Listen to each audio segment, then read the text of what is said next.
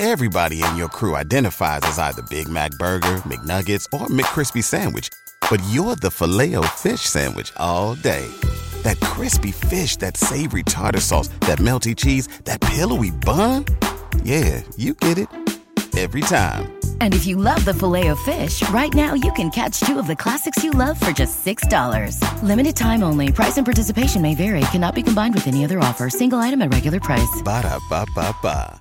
¿No se merece tu familia lo mejor? Entonces, ¿por qué no los mejores huevos? Ahora, Egglands Best están disponibles en deliciosas opciones. Huevos clásicos, de gallina libre de jaula y orgánicos de Egglands, que ofrecen un sabor más delicioso y fresco de granja que le encantará a tu familia. En comparación con los huevos ordinarios, Egglands Best contiene la mejor nutrición como 6 veces más vitamina D, 10 veces más vitamina E y el doble de omega 3 y B12. Solo Egglands Best. Mejor sabor, mejor nutrición, mejores huevos. Visita egglandsbest.com para más información.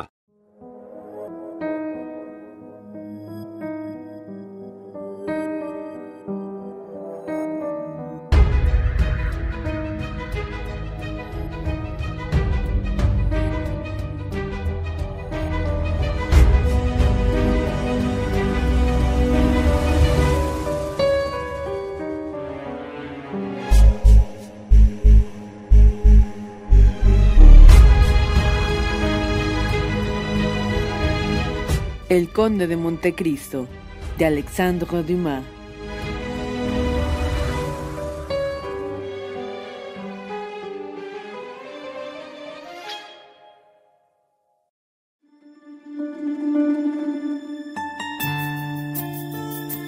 Capítulo sexto. El baile. El verano había llegado a su punto más caluroso cuando llegó el sábado designado para el baile del señor de Morcerf. Eran las diez de la noche. Los corpulentos árboles del jardín de la casa del conde se destacaban vivamente sobre un cielo en que se deslizaban, mostrando un inmenso manto azul sembrado de estrellas doradas de oro, los últimos vapores de una tempestad que había rugido amenazadora durante todo el día. En los salones del piso bajo se oía una música estrepitosa, sucedíanse los valses a los galopes, mientras numerosas y deslumbradoras ráfagas de luz penetraban en el jardín a través de las persianas. En este momento el jardín estaba a merced de una docena de criados, a los que la dueña de la casa, tranquilizada en cuanto al tiempo, cada vez más sereno, había dado orden de disponer la mesa para la cena. Hasta entonces se vacilaba entre cenar en el comedor o debajo de una larga tienda de cutí que se había erigido en una verdadera alameda. Aquel hermoso cielo sembrado de estrellas acababa de decidir el pleito en favor de la tienda y de la alameda. Las calles del jardín se habían iluminado con faroles de colores, como se acostumbra en Italia, y estaban cargando de bujías y de flores la mesa como se hace en todos los países donde se comprende un poco este lujo de mesa, el más raro de todos cuando se le quiere completo. Cuando la condesa de Morcerf entró en los salones después de dar sus últimas órdenes, empezaban estos a llenarse de convidados, atraídos más por la encantadora hospitalidad de la condesa de Morcerf que por la posición distinguida del conde, porque todos estaban seguros de antemano de que aquella fiesta ofrecía algunos detalles dignos de ser contados. La señora Danglars, a quien los sucesos de que hemos hablado habían inspirado profundas inquietudes, vacilaba en ir a casa de la señora Morcerf cuando se encontró por la mañana su carruaje con el del señor de Villefort. Villefort le hizo una seña, los dos carruajes se habían acercado y a través de las portezuelas entablaron el siguiente diálogo. ¿Va a la casa de la señora de Morcerf, no es verdad? preguntó el procurador del rey. No, respondió la señora Danglars, me encuentro aún muy afectada. Hace mal, repuso Villefort con una mirada significativa. Sería importante que le viesen en ella. Ah, ¿lo cree así? preguntó la baronesa. Sí, en tal caso iré. ¿Qué quiere decir? Quiero decir que esto marcha muy bien, repuso el vizconde riendo, y que ya me han preguntado diecisiete veces por él. Diablo con el conde, ya le daré mi bien. Y a todo el mundo responde lo mismo que a mí. Ah, tiene razón, aún no le he respondido. Tranquilícese, señora. Tendremos aquí esta noche al hombre de moda. Somos de sus privilegiados. ¿Estaba ayer en la ópera? No. Pues él estaba. Sí, el excéntrico conde hizo alguna de sus originalidades. ¿Puede acaso prescindir de ellas? Esler bailaba en El Diablo enamorado. La princesa griega estaba deslumbrante. Después de la cacucha, ató una magnífica sortija a un ramillete y lo arrojó a la encantadora bailarina, que en el tercer acto se presentó para darle las gracias con su sortija en un dedo. Y vendrá también su princesa griega.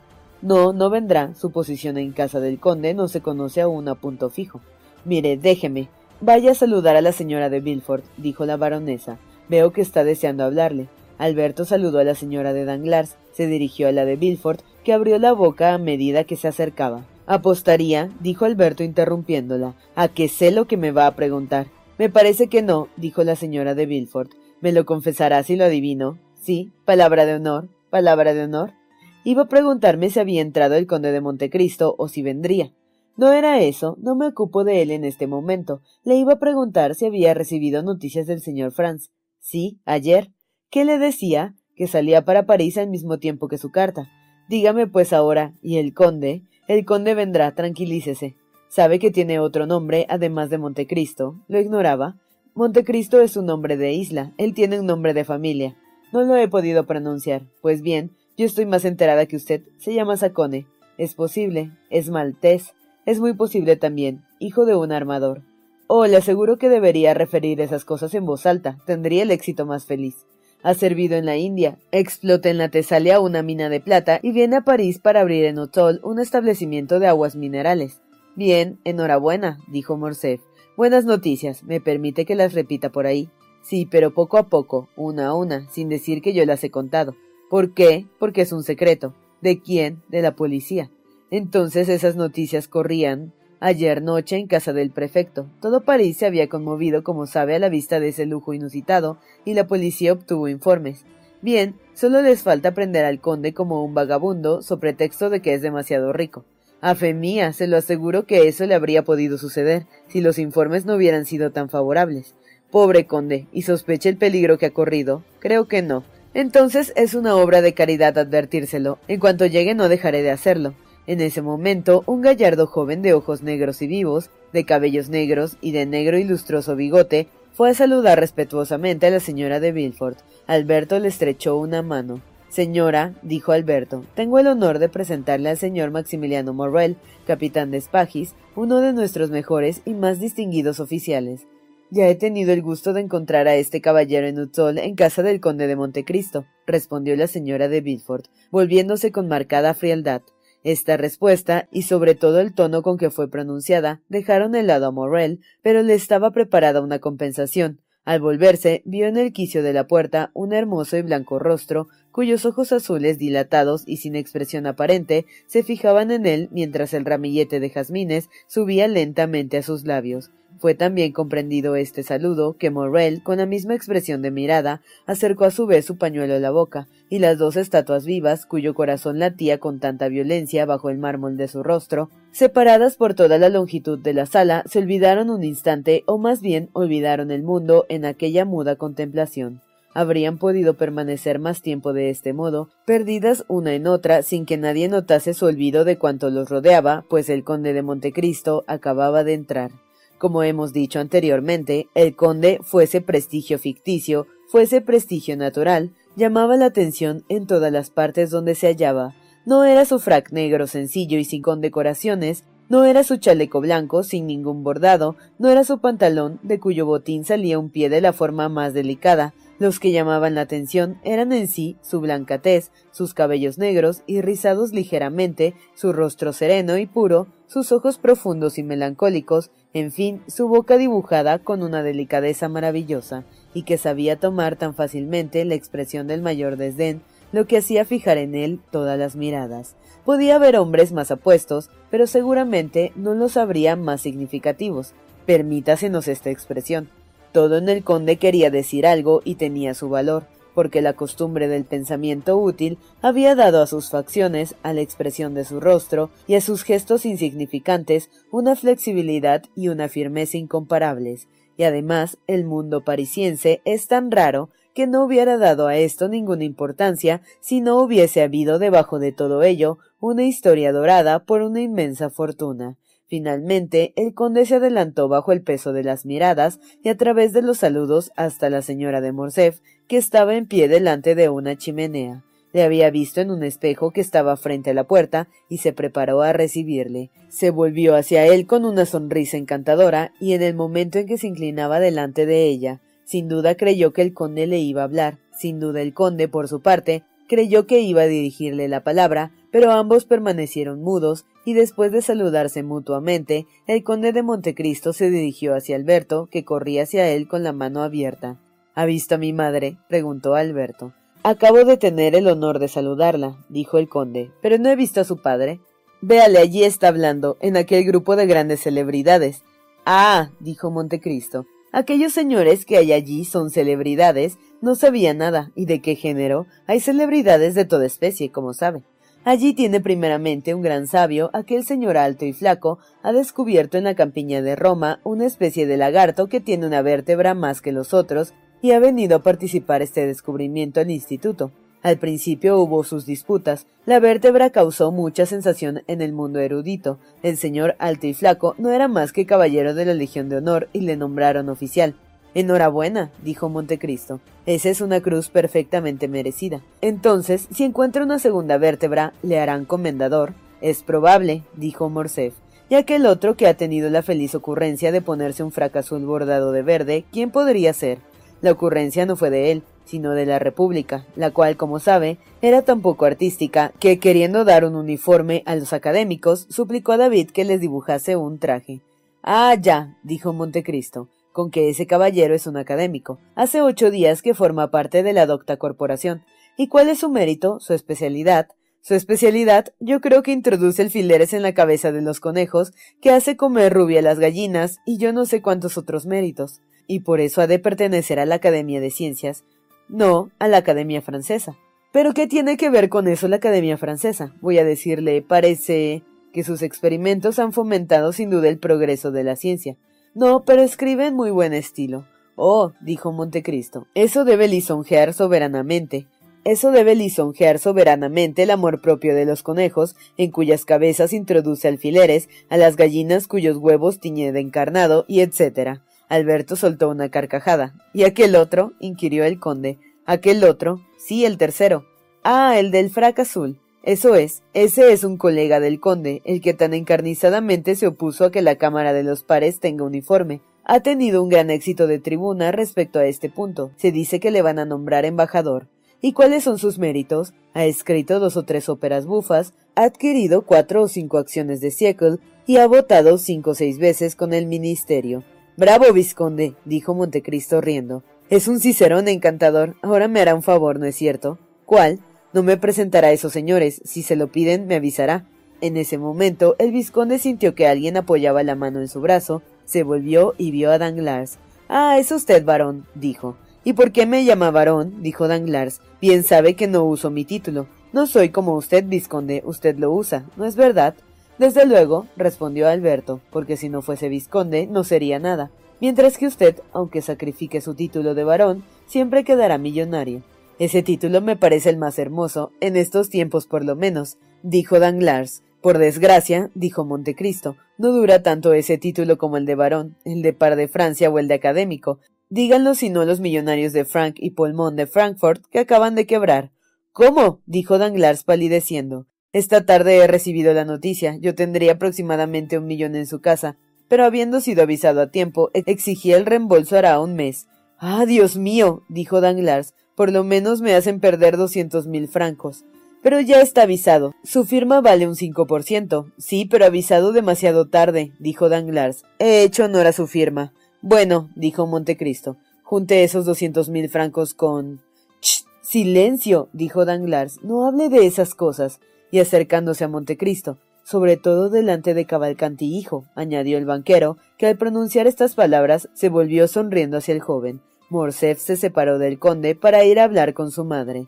Danglars le dejó también para ir a saludar a Cavalcanti hijo. Montecristo se quedó solo un instante.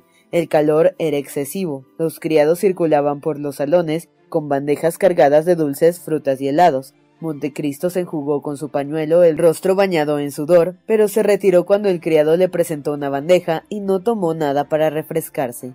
La señora de Morcerf no perdía de vista a Montecristo.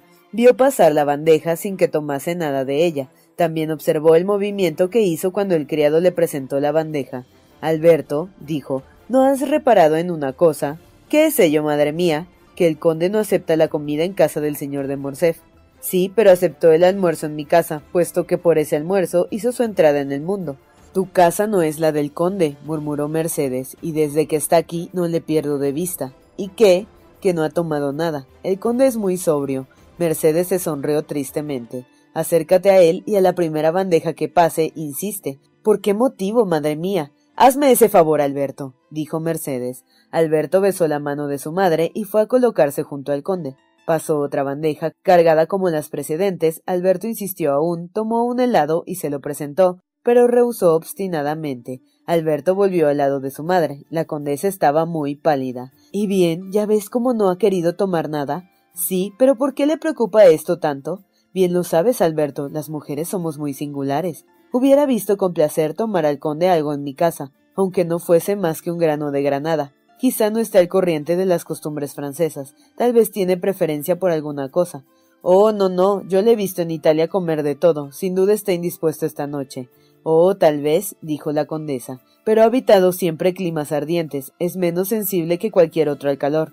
No lo creo así, porque se quejaba de que se ahogaba de calor, y preguntaba por qué no han abierto las celosías, puesto que han abierto las ventanas. En efecto, dijo Mercedes, ese es un medio de asegurarme si esa abstinencia es algo premeditado o no, y salió del salón. Un instante después las persianas se abrieron y a través de los jazmines que rodeaban las ventanas pudo verse todo el jardín iluminado con linternas y la cena servida debajo de una tienda. Los bailadores y los jugadores lanzaron un grito de alegría. Todos aquellos pulmones medio sofocados aspiraban con delicia el aire que entraba en abundancia. Al momento volvió a entrar Mercedes, más pálida que había salido, pero con la seriedad que era de notar en ella en ciertas circunstancias. Se dirigió al grupo en medio del cual se hallaba su marido. No encadene a esos hombres, señor conde, dijo. Preferirán tal vez respirar el aire del jardín ahogarse aquí. Ah, señora, dijo un viejo general muy galante. No creo que iremos solos al jardín. Bien, dijo Mercedes, yo voy a darles el ejemplo. Y dirigiéndose a Montecristo, señor conde, dijo, hágame el honor de ofrecerme su brazo. El conde vaciló al oír estas sencillas palabras. Después miró Mercedes un momento, rápido como el relámpago, y sin embargo, este momento fue un siglo para la condesa, tantos pensamientos reflejaba aquella mirada. Ofreció su brazo a la condesa, ella apoyó ligeramente en él su pequeña mano, y los dos bajaron una de las escaleras limitada a un lado y a otro por heliótropos y camelias. Detrás de ellos y por otra escalera se lanzaron al jardín con estrepitosas exclamaciones de alegría unos veinte convidados. La señora de Morcerf entró con su compañero debajo de una bóveda de follaje era un paseo de tilos en dirección a un invernadero. Hacía mucho calor en el salón. ¿No es verdad, señor conde? dijo. Sí, señora, su idea de abrir las puertas y las ventanas ha sido excelente. Al decir estas palabras, el conde notó que la mano de Mercedes temblaba. Pero usted, dijo, con ese vestido tan ligero y con el cuello al aire, tendrá frío sin duda. ¿Sabe a dónde le llevo? dijo la condesa sin responder a la pregunta de Montecristo. No, señora, dijo éste, pero ya ve que no hago ninguna resistencia. Al invernadero que está al final del paseo que seguimos. El conde miró a Mercedes como para interrogarla, pero ella siguió su camino sin decir nada, y Montecristo permaneció callado. Llegaron al lugar indicado, lleno de flores y frutas magníficas que desde el principio de julio llegaban a su madurez bajo aquella temperatura calculada siempre para reemplazar el calor del sol. La condesa soltó el brazo de Montecristo y fue a tomar de una parra un racimo de uva moscatel. Tome, señor conde, dijo con una triste sonrisa, tan triste que casi asomaron dos lágrimas a sus párpados. Tome, ya sé que nuestros racimos de Francia no son comparables a los de Sicilia o a los de Chipre, mas espero que será indulgente con nuestro pobre sol del norte. El conde se inclinó y dio un paso atrás. Me desprecia, dijo Mercedes con voz temblorosa. Señora, dijo Montecristo, le suplico que me disculpe, pero no como nunca moscatel. Mercedes dejó caer el racimo suspirando. Un precioso albaricoque colgaba de un árbol próximo, calentado lo mismo que la parra por aquel calor artificial del invernadero. Mercedes se acercó a la fruta y la tomó. Tome entonces ese albaricoque, dijo, pero el conde hizo el mismo ademán negativo. Oh, tampoco, dijo con un acento tan doloroso que evidentemente ahogaba un gemido, en verdad tengo desgracia. Un largo silencio siguió a esta escena. El albaricoque, lo mismo que el racimo de uvas, rodó por la arena. Señor conde, repuso Mercedes mirando a Montecristo con ojos suplicantes. Hay una tierna costumbre árabe que hace eternamente amigos a los que han comido el pan y la sal juntos bajo el mismo techo. Lo sé, señora, respondió el conde, pero estamos en Francia y no en Arabia, y en Francia ni se parten el pan y la sal, ni hay amistades eternas. Pero en fin, dijo la condesa palpitante y con los ojos fijos en el conde de Montecristo, cuyo brazo estrechó convulsivamente entre sus manos. Somos amigos, ¿no es verdad? Toda la sangre se agolpó al corazón del conde, que se quedó pálido como la muerte, subiendo después del corazón a la garganta, invadió sus mejillas, y sus ojos se abrieron desorbitadamente durante algunos segundos. Claro que somos amigos, señora, replicó. ¿Por qué no habíamos de serlo? Este tono estaba tan lejos de ser el que deseaba la señora de Morcerf, que se volvió para dejar escapar un suspiro, que más bien parecía un gemido. Gracias, dijo, y empezó a andar, Dieron una vuelta al jardín sin pronunciar una palabra. Caballero, exclamó de repente la condesa, después de diez minutos de paseo silencioso. Es verdad que ha visto y viajado tanto, que tanto ha sufrido. Es verdad, señora, he sufrido mucho, respondió Montecristo. ¿Es feliz ahora? Sin duda, respondió el conde, puesto que nadie me oye quejarme. ¿Y le dulcifica el alma su felicidad presente? Mi felicidad presente igual a mi miseria pasada, dijo el conde. ¿No está casado? inquirió la condesa. Yo casado, respondió Montecristo estremeciéndose. ¿Quién ha podido decirle tal cosa? No me lo han dicho, pero muchas veces le he visto conducir a la ópera a una hermosísima joven. Es una esclava que he comprado en Constantinopla, señora. Una hija de príncipe a quien miro como hija mía porque no me liga el mundo ningún otro vínculo. De modo que vive solo, solo. No tiene hermana, hijo, padre. No tengo a nadie en el mundo. ¿Cómo puede vivir así, sin nada que le haga apreciar la vida? No es culpa mía, señora. En Malta amé a una joven. Estaba a punto de casarme cuando vino la guerra y me arrastró lejos de ella como un torbellino. Yo había creído que me amaría bastante para esperarme, para hacerme fiel aún después de la muerte. Cuando volví estaba casada. Esta es la historia de todo hombre que ha pasado por la edad de veinte años.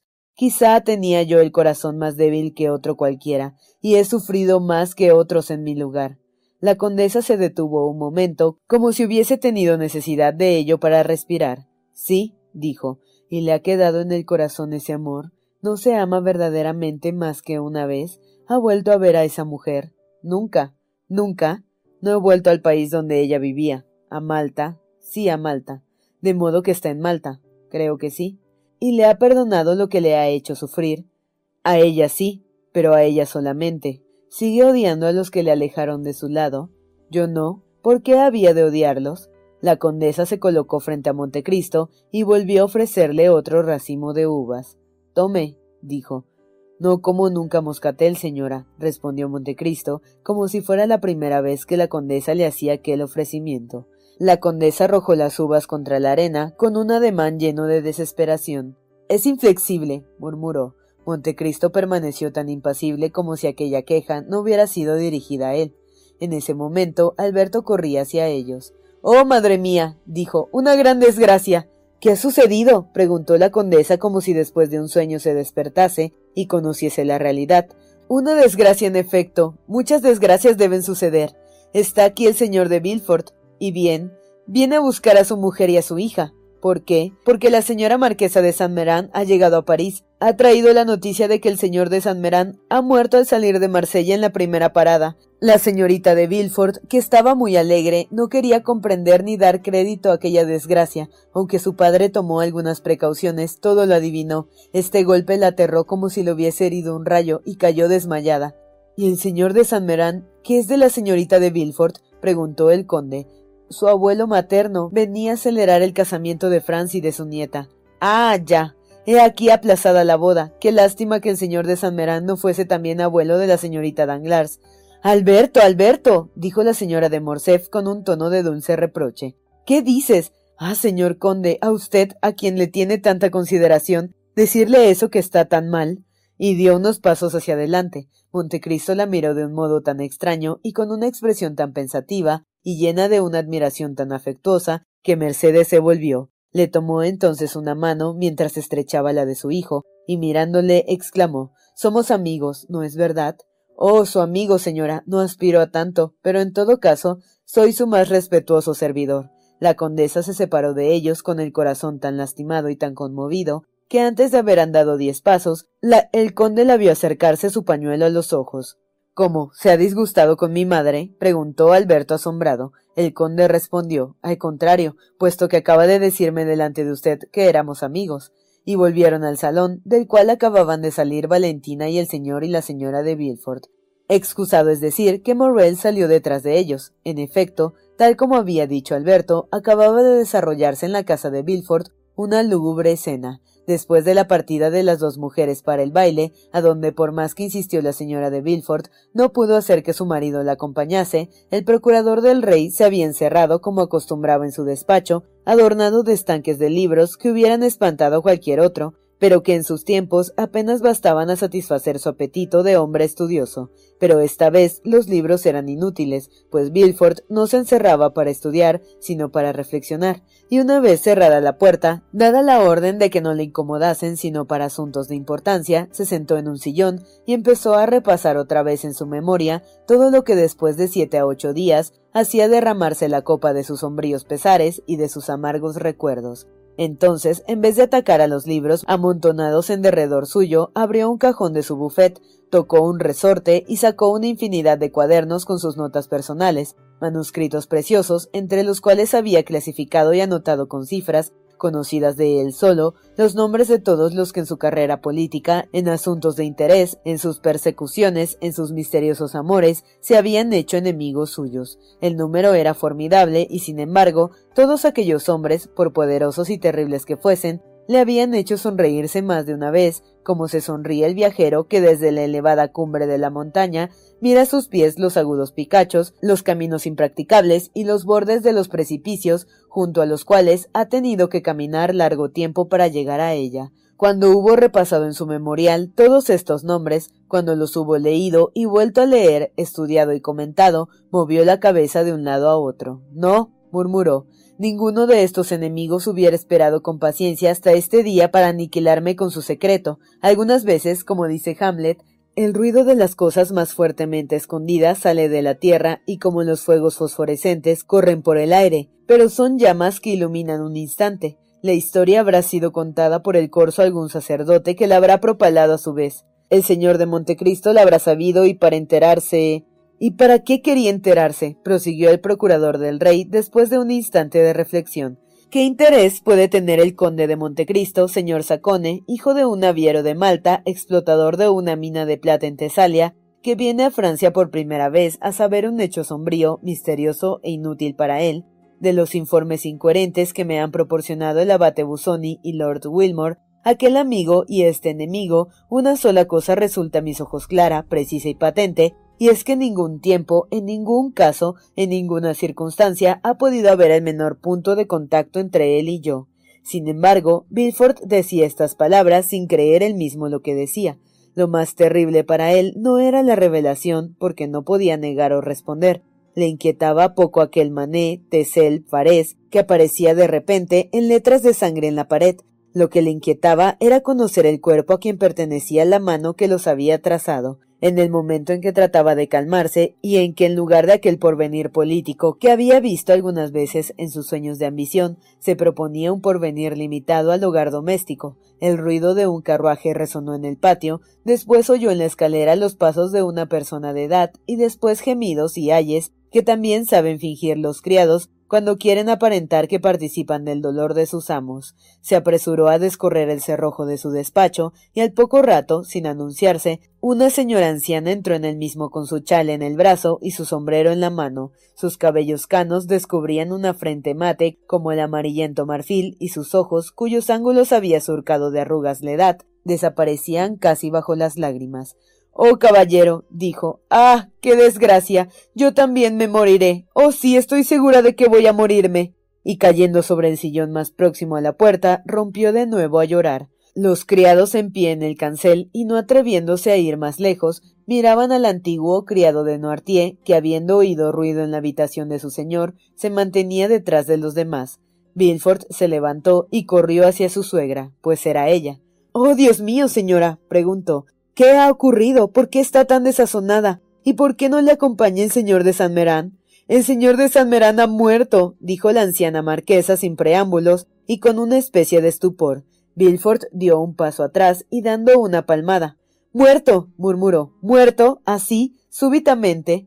Hace ocho días, continuó la señora de San Merán, subimos juntos al carruaje después de comer. El señor de San Merán padecía muchísimo desde hacía algunos días. Sin embargo, la idea de ver a mi querida Valentina le animaba, y a pesar de sus dolores quiso partir cuando a seis leguas de Marsella se apoderó de él después de haber tomado sus pastillas habituales, un sueño tan profundo que no me parecía natural. Sin embargo, yo no quería despertarle, cuando me pareció que su rostro se amorataba, que las venas de sus sienes latían con más violencia que de costumbre. Como había anochecido, yo no veía casi nada y le dejé dormir. Al poco rato lanzó un grito sordo y desgarrador, como el de un hombre que sufre en sueños, y dejó caer bruscamente su cabeza hacia atrás. Llamé al camarero, hice parar el postillón, llamé al señor de San Merán, le hice respirar mi frasco de esencias, todo había acabado, estaba muerto, y al lado de su cadáver llegué a Es. Bilford quedó estupefacto, y llamó a un médico seguramente.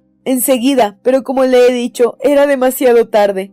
Sin duda, pero al menos podía conocer de qué enfermedad había muerto. Oh, sí, señor, me lo dijo. Según parece, fue una apoplejía fulminante. ¿Y entonces qué hizo? El señor de San Merán había dicho siempre que si moría lejos de París, deseaba que su cuerpo fuese conducido al panteón de la familia. Yo hice colocarle en un ataúd de plomo, y le precedo solo algunos días. Oh, Dios mío, pobre madre, dijo Bilford. Semejantes preocupaciones después de tal golpe, y a su edad. Dios me dio fuerzas hasta el fin. Por otra parte, él hubiera hecho por mí lo que yo hago por él. Es verdad que desde que le dejé creo que estoy loca. No puedo llorar. ¿Dónde está Valentina, caballero? Por ella es por quien veníamos. Quiero verla. Bilford pensó que sería espantoso responder que la joven se encontraba en un baile. Dijo solamente a la marquesa que su nieta había salido con su madrastra y que le avisarían enseguida. Al instante, caballero, al instante, se lo suplico, dijo la anciana. Bilford tomó del brazo a la señora de San Meran y la condujo a su habitación. Descanse, dijo. Madre mía. La marquesa levantó la cabeza al oír estas palabras, y al ver a aquel hombre que le recordaba a su tan llorada hija, rompió a llorar de nuevo y cayó de rodillas en un sillón donde sepultó su venerable cabeza. Bilford la recomendó a los cuidados de las doncellas mientras el viejo Barras subía asustado al cuarto de su amo, porque nada intimida tanto a los ancianos como la muerte, que se aparta un instante de su lado para herir a otro anciano. Mientras la señora de San Mervan, todavía arrodillada, oraba en el fondo de su corazón, Bilford envió a buscar un coche de alquiler y fue él mismo a casa de la señora de Morcerf a recoger a su mujer y a su hija para traerlas a casa. Tan pálido estaba cuando se presentó en la puerta del salón que Valentina corrió hacia él exclamando Oh, padre mío, ¿ha sucedido alguna desgracia? Acaba de llegar tu abuela, Valentina, dijo el señor de Villefort. ¿Y mi abuelo? preguntó la joven temblando. El señor de Villefort no respondió, sino ofreciendo el brazo a su hija. Lo hizo a tiempo, pues Valentina, sobrecogida de vértigo, vaciló y estuvo a punto de caerse. La señora de Villefort se apresuró a sostenerla y le ayudó a su marido a conducirla a su carruaje, diciendo Qué extraño es eso. ¿Quién lo hubiera sospechado? Oh, sí, sí, es muy extraño. Y toda esta desolada familia desapareció así, comunicando la tristeza como un velo negro al resto de los convidados. Al pie de la escalera, Valentina encontró a Barras esperándola. El señor Noirtier desea verle esta noche, dijo en voz baja. Dígale que iré en cuanto salga del cuarto de mi abuelita, dijo Valentina. Con la delicadeza de su alma, la joven había comprendido que quien tenía necesidad de ella entonces era la señora de San Meran halló acostada a su abuela, mudas caricias, gemidos, suspiros ahogados, lágrimas ardientes, Tales fueron los detalles que se pueden contar de esta entrevista a la que asistía del brazo de su marido la señora de Villefort, llena de respeto en la apariencia hacia la pobre viuda. Al cabo de un instante se inclinó hacia su marido y le dijo al oído Con su permiso, es mejor que yo me retire, porque mi presencia parece afligir aún más a su suegra. La señora de San Meran no oyó. Sí, sí, dijo Valentina también al oído, que se vaya, pero quédate tú. Sí, quédate. Salió la señora de Villefort y Valentina se quedó sola junto a la cama de su abuela, porque el procurador del rey, consternado por aquella muerte imprevista, siguió a su mujer. Entretanto, Barrois había subido por primera vez al cuarto de Noirtier. Este había oído todo el ruido que había en la casa y envió a su criado que se informase. A su vez, aquellos ojos tan vivos y sobre todo tan inteligentes interrogaron al mensajero. Ay, señor, dijo Barrois, acaba de ocurrir una tremenda desgracia. La señora de San Mervan ha llegado y su marido ha muerto. El señor de San Mervan y Noirtier no habían estado nunca unidos por los lazos de una gran amistad. No obstante, ya se sabe el efecto que produce siempre en un anciano el anuncio de la muerte de otro. Noirtier dejó caer la cabeza sobre el pecho como un hombre abatido o pensativo y después cerró un ojo solo. La señorita Valentina, dijo Barbaz. Noirtier hizo señas afirmativas. Está en el baile. El señor lo sabe bien, puesto que vino a despedirse de usted con su precioso vestido. Noirtier cerró de nuevo el ojo izquierdo. Sí, ¿quiere verla? El anciano hizo ver que esto era lo que deseaba. Entonces voy a buscarla. Estará sin duda en casa del señor de Morcerf. Le esperaré hasta que salga, le diré que quiere hablarle, ¿no es esto? Sí, respondió el paralítico. Barrois esperó que volviese Valentina, y como hemos visto, le comunicó el deseo de su abuelo. Valentina subió, pues, al cuarto de Noirtier cuando salió de las habitaciones de la señora de Saint Mervan, que aún muy agitada sucumbió a la fatiga y se quedó dormida con un sueño febril. Habían acercado al alcance de su brazo una mesita sobre la que había un gran jarro de naranjada y un vaso. Como hemos dicho, la joven subió al cuarto del señor Noirtier tan pronto como abandonó la estancia de la marquesa. Valentina abrazó al anciano, que la miró con tanta ternura que la joven sintió de nuevo anegarse sus ojos en lágrimas. El anciano insistía con su mirada. Sí, sí, dijo Valentina. Tú quieres decir que todavía me queda un abuelo, ¿no es verdad? El anciano respondió que esto era justamente lo que quería decir. Ay, repuso Valentina, a no ser así, ¿qué sería de mí? Era la una de la madrugada. Barrois, que deseaba acostarse, hizo observar que después de una noche tan dolorosa, todo el mundo tenía necesidad de reposo. El anciano no quiso decir que el reposo suyo era ver a su nieta. Despidió a Valentina, a quien efectivamente el dolor y la fatiga daban un aire de sufrimiento. Al día siguiente, al entrar a ver a su abuela, encontró a ésta en la cama. La fiebre no se había calmado, al contrario, un fuego sombrío brillaba en los ojos de la anciana marquesa y parecía poseída de una violenta irritación nerviosa. Oh Dios mío, mamá, ¿sufres mucho? exclamó Valentina percibiendo todos estos síntomas de agitación. No, hija mía, no, dijo la señora de San Mervan, pero esperaba con impaciencia que hubieses llegado para mandar a llamar a tu padre. ¿A mi padre? preguntó Valentina con inquietud. Sí, quiero hablarle. Valentina no se atrevió a oponerse al deseo de su abuela, cuya causa ignoraba, y un instante después entró Bilford. Caballero, dijo la señora de San Mervan sin más preámbulos, y como si temiese que le había de faltar tiempo. Se trata, me ha dicho, de casar a mi nieta. Sí, señora, respondió Bilford. Es más que un proyecto, es ya casi una cosa formal. Su yerno es el señor Franz de Piney. Sí, señora, es el hijo del general Epiney, que era de los nuestros, y que fue asesinado algunos días antes de que el usurpador volviese de la isla de Elba, ese mismo. ¿No le repugna esa alianza con la nieta de un jacobino? Nuestras discrepancias civiles se han desvanecido felizmente, madre, dijo Bilford. El señor de era muy niño cuando murió su padre, conoce muy poco al señor Noirtier, y le verá, sino con placer, con indiferencia al menos. Es un buen partido, bajo todos los conceptos. El joven Goza de general consideración. Es decoroso. Es uno de los hombres más distinguidos que conozco. Durante esta conversación, Valentina había permanecido silenciosa. Y bien, caballero, dijo tras unos minutos de reflexión la señora de San Mervan, es preciso que se dé prisa, porque me quedan pocos momentos de vida. Ah, usted, señora, usted, mamá, exclamaron a un tiempo Bilford y Valentina. Yo sé lo que me digo, repuso la marquesa. Es preciso que se den prisa, a fin de que no teniendo madre, tenga al menos a su abuela para bendecir su unión. Yo soy la única que le queda por parte de mi pobre Renata, a quien tan pronto han olvidado. Ah, señora, dijo Bilford, no conoce que era preciso dar una madre a esta pobre niña que ha perdido la suya.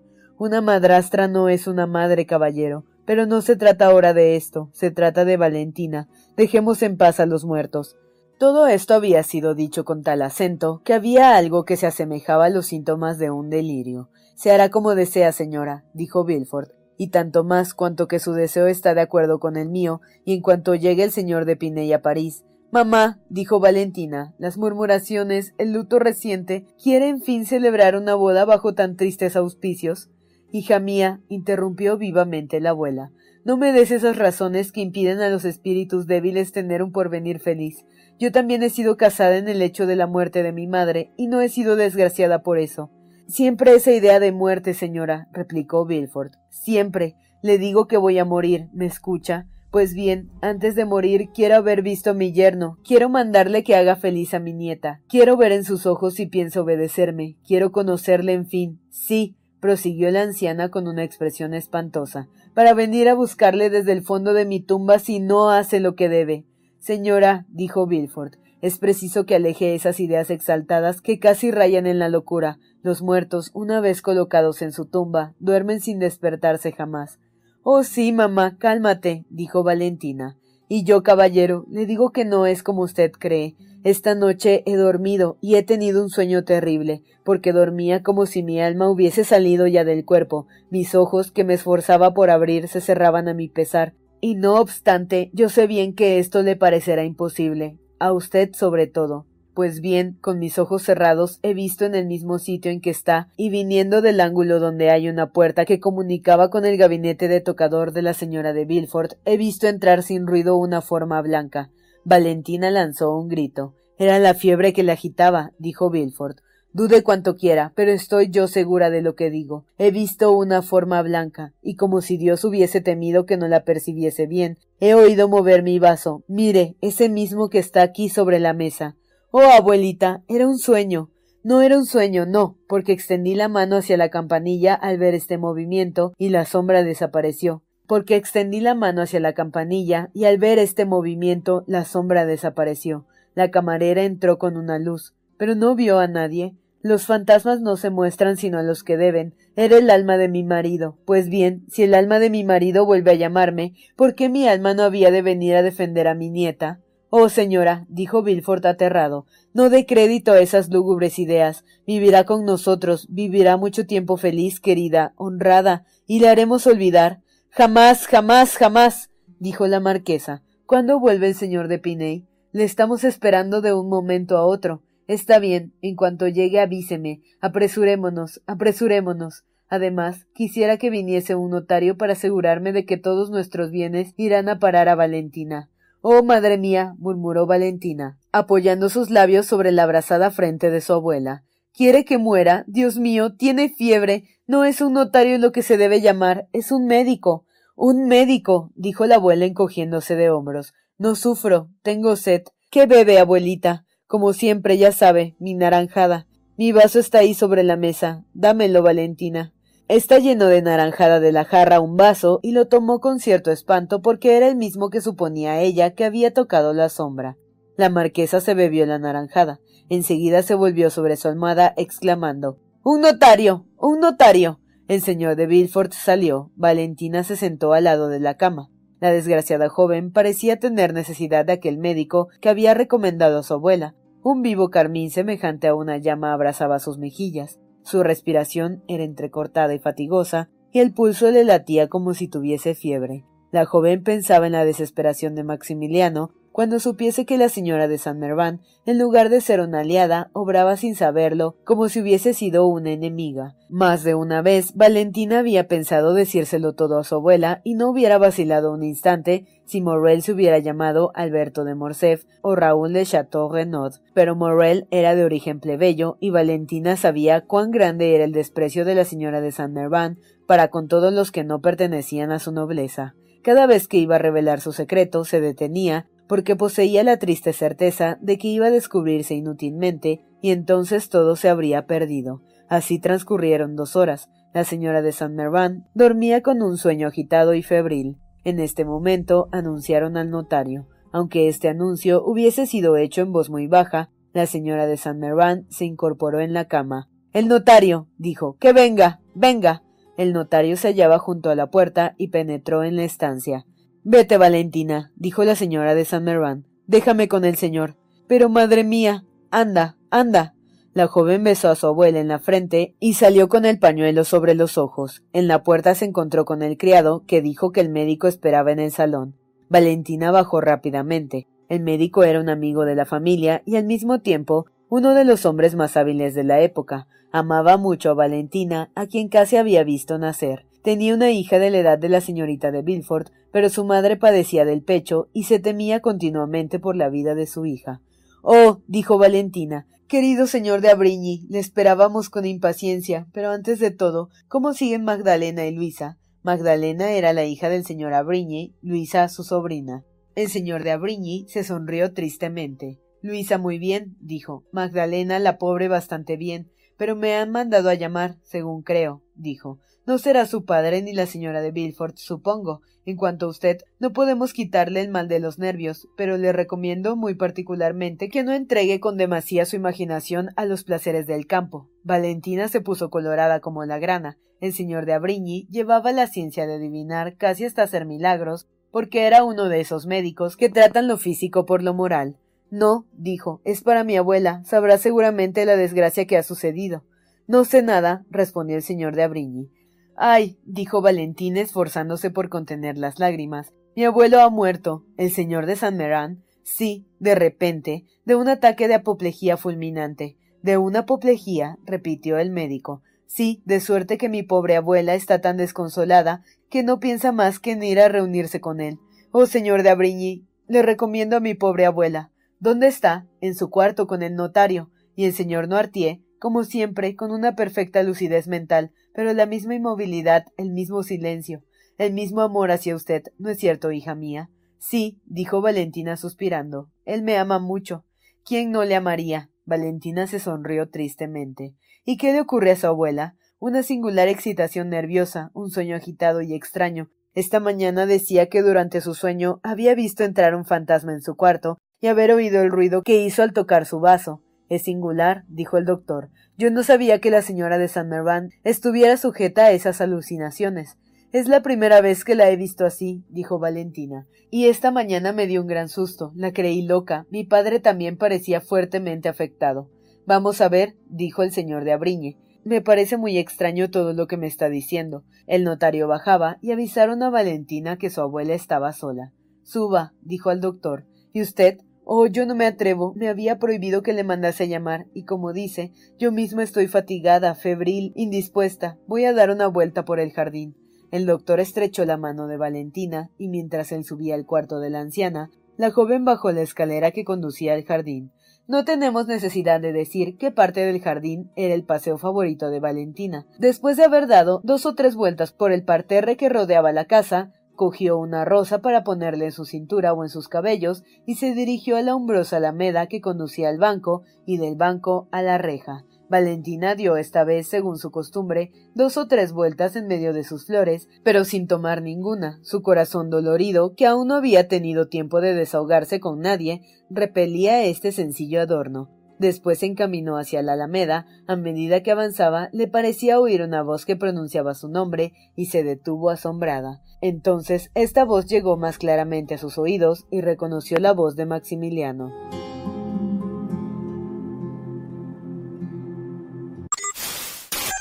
¿Te preocupas por tu familia? Entonces, ¿por qué darles solo huevos ordinarios cuando pueden disfrutar de lo mejor? Eggland's Best, los únicos huevos con ese delicioso sabor fresco de granja, además de la mejor nutrición, como 6 veces más vitamina D, 10 veces más vitamina E y 25% menos de grasa saturada que los huevos regulares, además de muchos otros nutrientes importantes. Así que, dales los mejores huevos. Eggland's Best, mejor sabor, mejor nutrición, mejores huevos. Everybody in your crew identifies as either Big Mac Burger, McNuggets, or McCrispy Sandwich. But you're the filet fish Sandwich all day. That crispy fish, that savory tartar sauce, that melty cheese, that pillowy bun. Yeah, you get it. Every time. And if you love the filet of fish, right now you can catch two of the classics you love for just $6. Limited time only. Price and participation may vary. Cannot be combined with any other offer. Single item at regular price. Ba da ba ba ba. No te pierdas la continuación de esta historia. Capítulos todos los lunes, miércoles y viernes. Suscríbete. El Cuentero, con historias para tus oídos.